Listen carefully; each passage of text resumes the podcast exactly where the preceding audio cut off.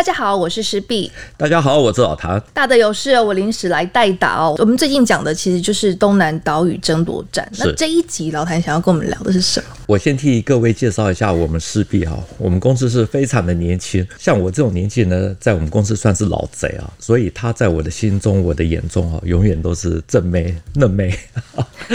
OK，好，我们拉回来讲，我们岛屿争夺战呢，连续讲了多集啊。那我们这集要拉到淮海战场，因为播出的时间点正好是杜聿明兵团他在一九四八年十一月三十日啊撤离徐州，二十六万的大军呢，滚滚的朝向永城前进。不料呢，他们最后被包围在永城附近的陈官庄还有青龙集这一带，一直到了一九四九年的元月十日，杜聿明兵团覆没。台湾现在呢，还有一些陈官庄战役的亲历者。我们今天会讲到两位伯伯，其中有一位呢，他是第十军，也就是打衡阳保卫战第十军的后人，陆启东陆伯伯。他在十六七岁的时候呢，在徐州念中学，因缘际会也在大军里面。我们这集要从他的故事啊先讲起啊，而他也说，耶诞节就要到了。他要自费赠送二十本《泰山军》，而这本呢是记录第十军的军史啊。对于陆伯伯的好意，我相信大家非常的乐意接受。感谢陆贝贝。那我们要怎么选出这二十位的幸运得主？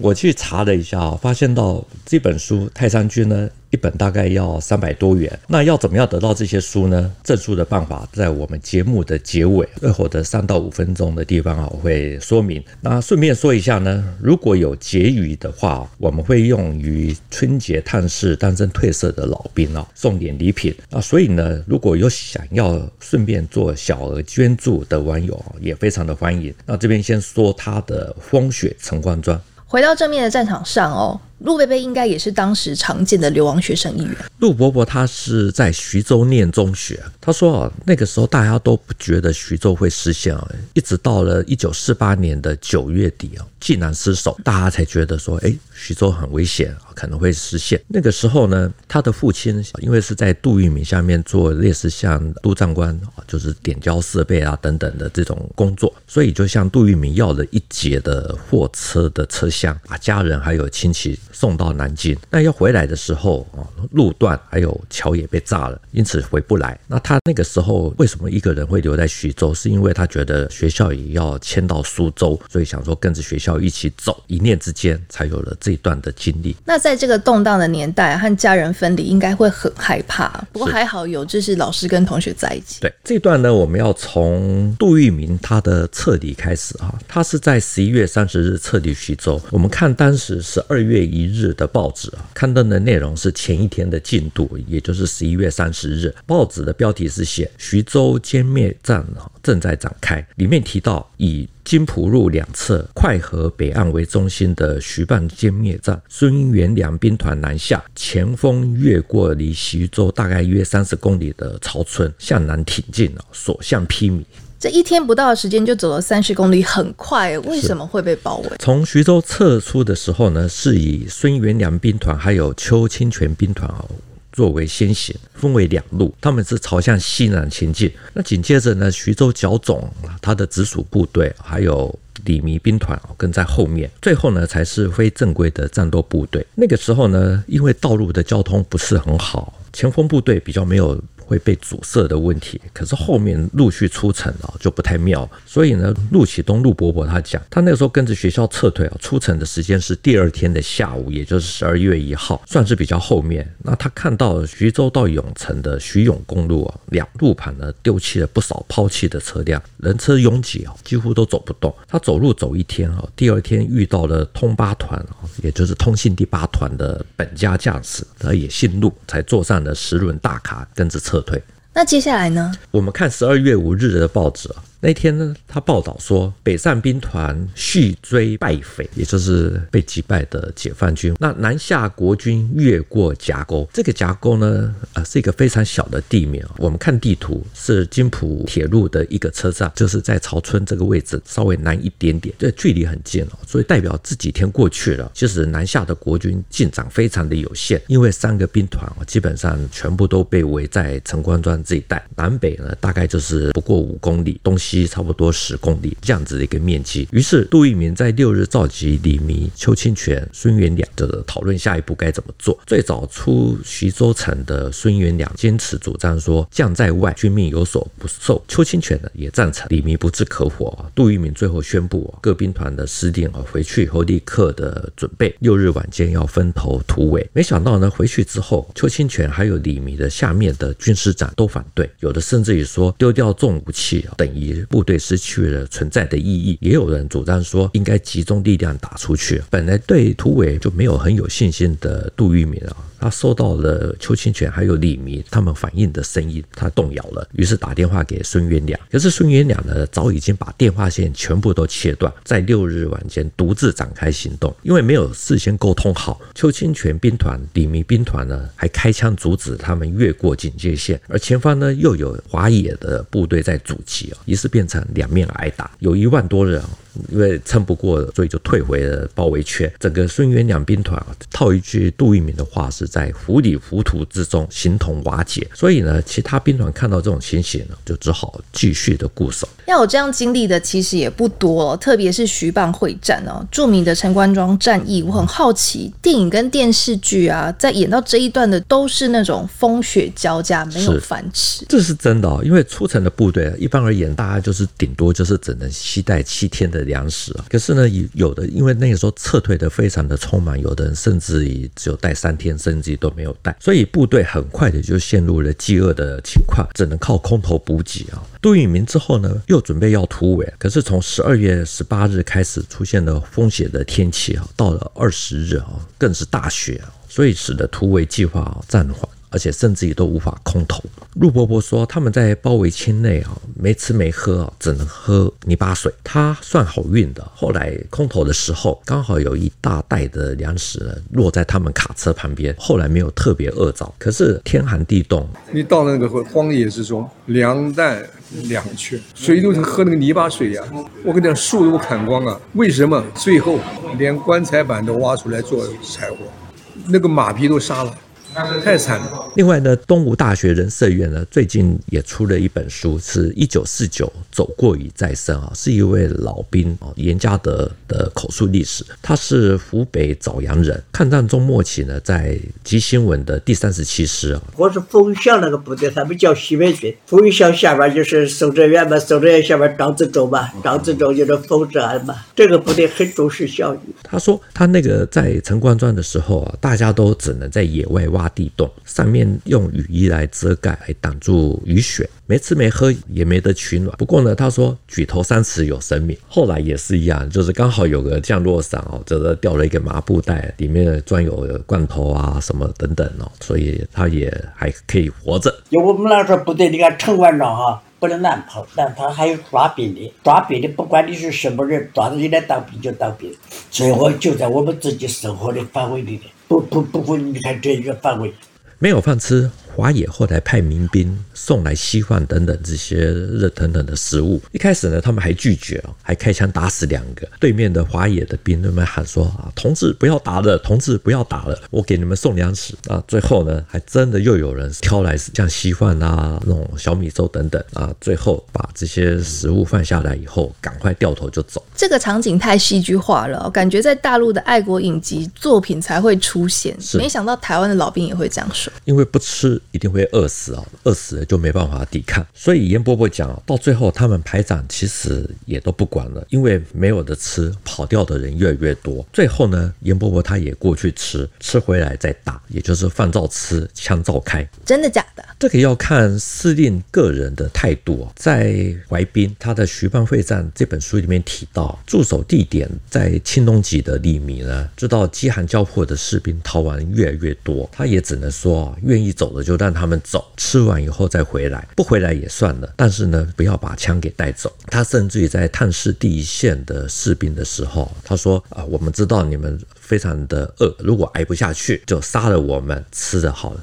那至于在陈官庄的第二兵团哦，邱清泉他采取另外一种的模式，如果逃亡的话，被抓到，就就地掩埋。总之呢，因为没有食物，而且从十二月十八日开始下雪啊，下到十二月二十九日啊才放晴。虽然恢复空投，可是包围圈越来越小。那个时候运输机呢也不太敢飞得太低，怕被打中，所以空投的食物其实有很多也收不到，所以饥饿的情形其实依然无解。大陆的说法是十二月十六日到一月五日在发动新的攻势之前，总共有一万四千名的国军过去。平均一天有七百个，是差不多就是一个加强营人数加起来就是超过一个师，所以就手中有粮，心中不慌；手中无粮，天人难救。我们看国共内战啊，大大小小的战争啊，比如说小的像是永年围城，还有大的像太原保卫战啊，这些我们之前都有做过，其实都是围困，围到你没有吃的，最后才发动攻击。就三十多万人在城关庄被围了四十天哦，冰天雪地，只能靠空投，铁定没有办法持续哦。对，整个过程是怎么一步一步走向崩溃？孙彦良兵团在一九四八年十二月六日突围失败之后，这中间都没有做其他的努力吗？最后的情形是怎么样？严家德伯伯啊，他说他还记得一月十日那天的早晨，整个部队都溃散了，可是还有一座碉堡还在冒着火色。就张居队嘛，直接都走了。都走了了，我们那都在一个连一个单位里面嘛，他还在打。那共产就在喊他，你看里边还有人在打，为什么我要叫我去看呢？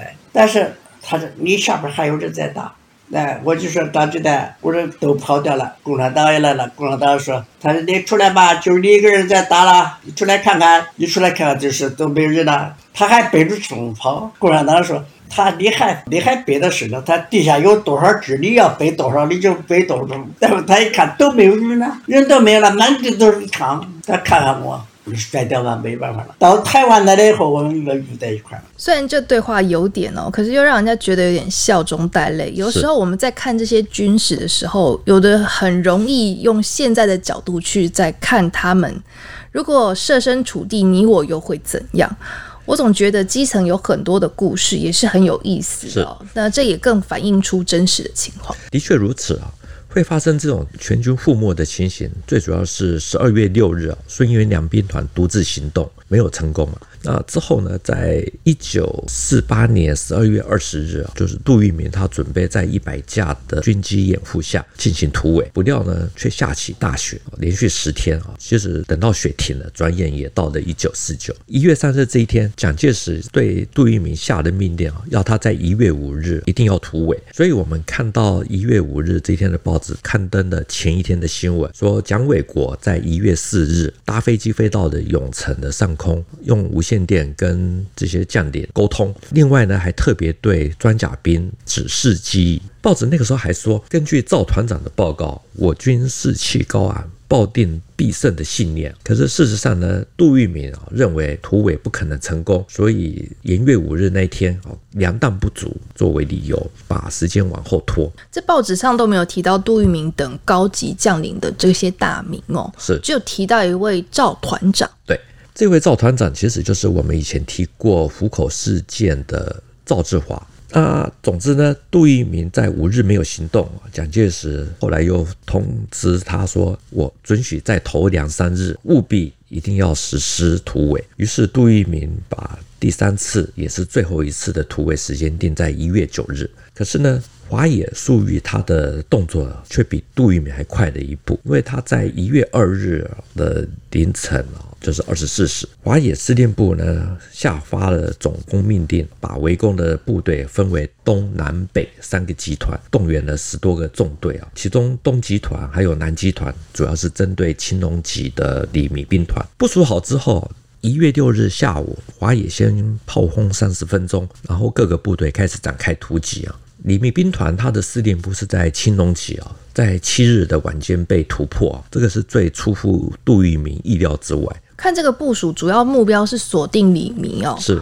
但这战场瞬息万变，计划赶不上变化，炮火真的有这么猛吗？其实严家德伯伯讲啊，一月六日开始发起的攻击，虽然也有一些炮弹落在包围圈之内啊，可是因为大家都躲在地洞下，因此没有打死多少人。可是因为没有吃的，大家都没有精神，所以士气非常的低落。另外呢，也在包围圈内的陆启东伯伯讲啊，其实他的说法也类似啊，夜里头那个枪炮声啊，是一夜不停每天夜里你可以看到那个闪光，一夜的炮声不断，大家都照睡觉。突然在那一天夜里头，四周枪声没有了，大家这个时候就醒掉了。炮声隆隆的时候反而睡着觉，枪声沉寂以后，大家醒了。那天晚上有月亮。没有下雪，也没有下雨，大家一醒来一看，傻掉了。战斗部队全不见了，只剩下中间这个通信部队啊，一些车辆跟人员。大家所有的人集中在两部卡车上面，向后转，开回徐州。夜里的大概两三点钟，然后就沿着公路开，回徐州的公路上没有断，通行无阻。他的壕沟应该是在前面、左右，而不是在后面。公路两旁啊，就是共军的。急行军，他不理我们，我们不理他。他以为这是这是自己的部队，因为什么？他们用的车子也是十轮大卡，也是俘虏国军的。天亮，真是不巧，南京的飞机来轰炸，因为那个时候汽车目标太明显，大家就做鸟兽散。所以这意思是突然散掉。是这一天晚上，其实就是元月九日的晚间，十日凌晨过后的这一段时间。因为呢，李弥兵团司令部呢是在七日啊被突破，八日基本垮掉。杜聿明看到局势恶化的更快啊，就要求蒋介石派空军轰炸掩护突围啊。尽管第二天是一月九日，国军的空军开始对华野啊，还有这些其他的地面部队开始进行轰炸，有的甚至还据说还释放了毒气啊。可是溃散的情形已经出现了，连邱清泉第二兵团也告急。黄昏的时候呢，杜聿明还有邱清泉离开了陈官庄，去了第二兵团第五军驻防的城庄。在最后的阶段呢，对于何时突围啊，这个时候还是跟一月五日啊、一月六日的情形是一样。杜聿明跟他下面的这些将领呢，观点其实看法是有不同。杜聿明认为必须要等到十日的白天，在空军的掩护下才能行动。邱清泉、李弥啊，还有第五军的军长啊，熊孝山认为必须要趁夜快突围，没办法。于是啊，杜聿明给蒋介石拍了最后一封的电报，他说各部队已混乱，无法维持到明天，只有当晚分头突围，然后下令焚烧所有的重要的档案啊、文件等等，集合战车直属部队开始突围啊。最后他被俘虏。看过老谭这个频道的朋友啊，大家都会知道，就是孙元良早在十二月六日就已经先突围了。是杜聿明被俘虏，黄百韬自尽，李明化妆逃出。那这一段又是什么样？这段故事啊，其实几乎都可以独自成为一集。我们这一集呢，只以杜聿明来讲，他是在一九四八年十二月二十五日啊。杜聿明他被列为四十三名的战争罪犯，因为那个时候中共公布了那他在元月十日被俘呢，是唯一啊，就是具有战犯还有丈夫双重身份的人。一九五九年十二月四日啊，他才获得特赦。杜聿明被俘的时候呢，他的夫人啊曹秀清。那时候在上海，曾经去过南京总统府，哭诉说我的丈夫身体有病，你要他突围，可他走不动，那不就是要他的命吗？啊，那个时候呢，一些小报还刊载说曹秀清大闹总统府。之后呢，蒋介石就是要曹秀清带着家人啊到台湾，可是他生活清苦啊，因为不是是一般的小职员。那我以前听过一个老兵，他是中校，他提过，他说在台湾的时候，杜聿明的旧属啊曾经有聚餐过。这些将领级的有捐钱给杜聿明的夫人，那他们是校级军官，并没有捐钱。啊，总之后来曹秀清的女婿是杨振宁，在一九五七年获得诺贝尔奖啊，就所以情况开始有了改变。因为曹秀清说他愿意影响杨振宁来到台湾，老蒋那个时候也想要造原子弹，所以蒋介石同意了，就让他到美国去。到了一九六三年的时候，曹秀贤回到了大陆。风雪陈官庄这段历史让人有。点不胜唏嘘，觉得当时整个指挥系统也有很多的问题哦。别说是有共谍，总感觉每一个决定都慢了一步。没有错。讲到这边，不知道老谭怎么看徐蚌会战或是陈光庄战役？对于徐蚌会战这一段啊，其实检讨的非常的多，因为它的时间点是从一九四八年十一月六日开始，到一九四九年的一月十日结束啊，一共是六十六天的时间。它又分为三个阶段，分别是碾庄战役、双堆集战役，还有最后的陈光庄战役。它可以彼此独立来看，又可以互相联系啊。那总的来说呢，国军最精锐的部队啊，几乎全部都覆灭。检讨的原因啊，不外就是像我们刚刚提到的风雪说、蒋介石的伪操说啊，因为很多人说他是伪操大师，还有桂系白崇禧在关键的时刻啊拒绝出兵，要不然就是怪罪说徐州剿总的总司令刘志。那个时候啊，实际上啊。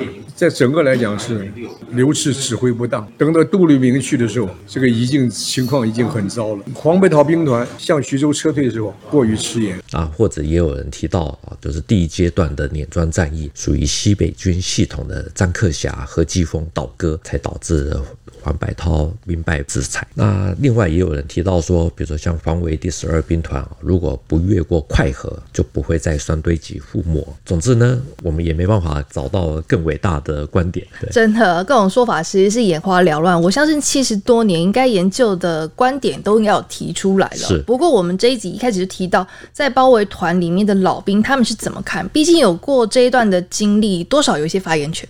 杜启东伯伯他是认为啊，杜聿明其实应该要早一点下定决心突围，至少还可以保住一部分的部队。那至于像是西北军出身的严家德严伯伯，他的看法会比较特殊一点。他说他认为白崇禧要负一定的责任，另外邱清泉也要负责啊，因为他打过抗战，多年的战场经验啊，所以才会让他有一些比较不一样的看法，也才会有了他的这本生命史的口述啊。那有兴趣的朋友其实可以找来看一看，因为。才发行不久，我也很好奇哦。经历过风雪晨光庄的他们，在一九四九年一月十号之后是怎么来到台湾的？陆伯伯讲啊，然后我就从那个中山路走路回到家里。我父亲在南京找了一个走江湖的人，他说：“你能不能帮我到徐州去一趟，帮我找我的儿子？”然后他就到了徐州啊，就按地址找到了我。然后三个大人，我一个小孩，我们沿着京浦铁路走到南京。果然就呼应了我们之前提到的天选之人。那严家德杯杯他是怎么来的？他说一月十日的清晨，整个部队都溃散了。他和团长还有团长的传令兵几个人挤在一间的屋子内，外面的寡野的士兵呢在那边吹哨，喊说放下武器，又带俘虏，类似这种。传令兵出去看了一下，说外面的八路来了啊。团长接着也出去看了，走进屋子啊，就把武器给丢了，然后说出去吧。不出去也没有办法了，于是呢，他们全部就变成俘虏。接下来呢，他们被询问说要不要留下来。基本上呢，解放军只要兵，不要中下级的军官。所以，因为他那个时候他是排长，他在三天之后呢被被放走。那大家就各走各的。他们经过蚌埠，遇到了抓兵的国军，所以他又被抓。基本上就是这个部队抓了啊，之后又换啊，这一路这个抓抓放放啊，走了二十多天，才来到了长江的北岸，就是南京的浦口。他们没有条子啊，过不了江。于是呢，他在这个地方找了一支部队加入啊，是第二十八军第八十师啊，军长是李良荣。之后呢，这段又都是另外一段的故事。总之呢，严家的伯伯。他的这段历史呢，其实是相当精彩，可以找来看看。既然讲到出书，我们这一集就接近尾声了。那要怎么送出我们前面这个三乡镇神泰山君？陆启东贝贝要自费送大家二十本。是，那圣诞节已经近了。陆启东陆伯伯他要送这二十本呢，我们取得他的同意啊，就是希望说送书又能够结合公益，所以呢，我们拟定的办法是：第一，想要索书的朋友，请各位自行要。负担邮递费用，因为这边我们一定要先讲的，就是必须要先透过超级爱心小额赞助一百元起。为什么是一百元起呢？因为平台会先抽走三成啊，所以只剩下七十元，刚好是用来付邮递费用。那像有的物流快递呢，是全台一口价八十元啊，那这个没关系，这个差十块。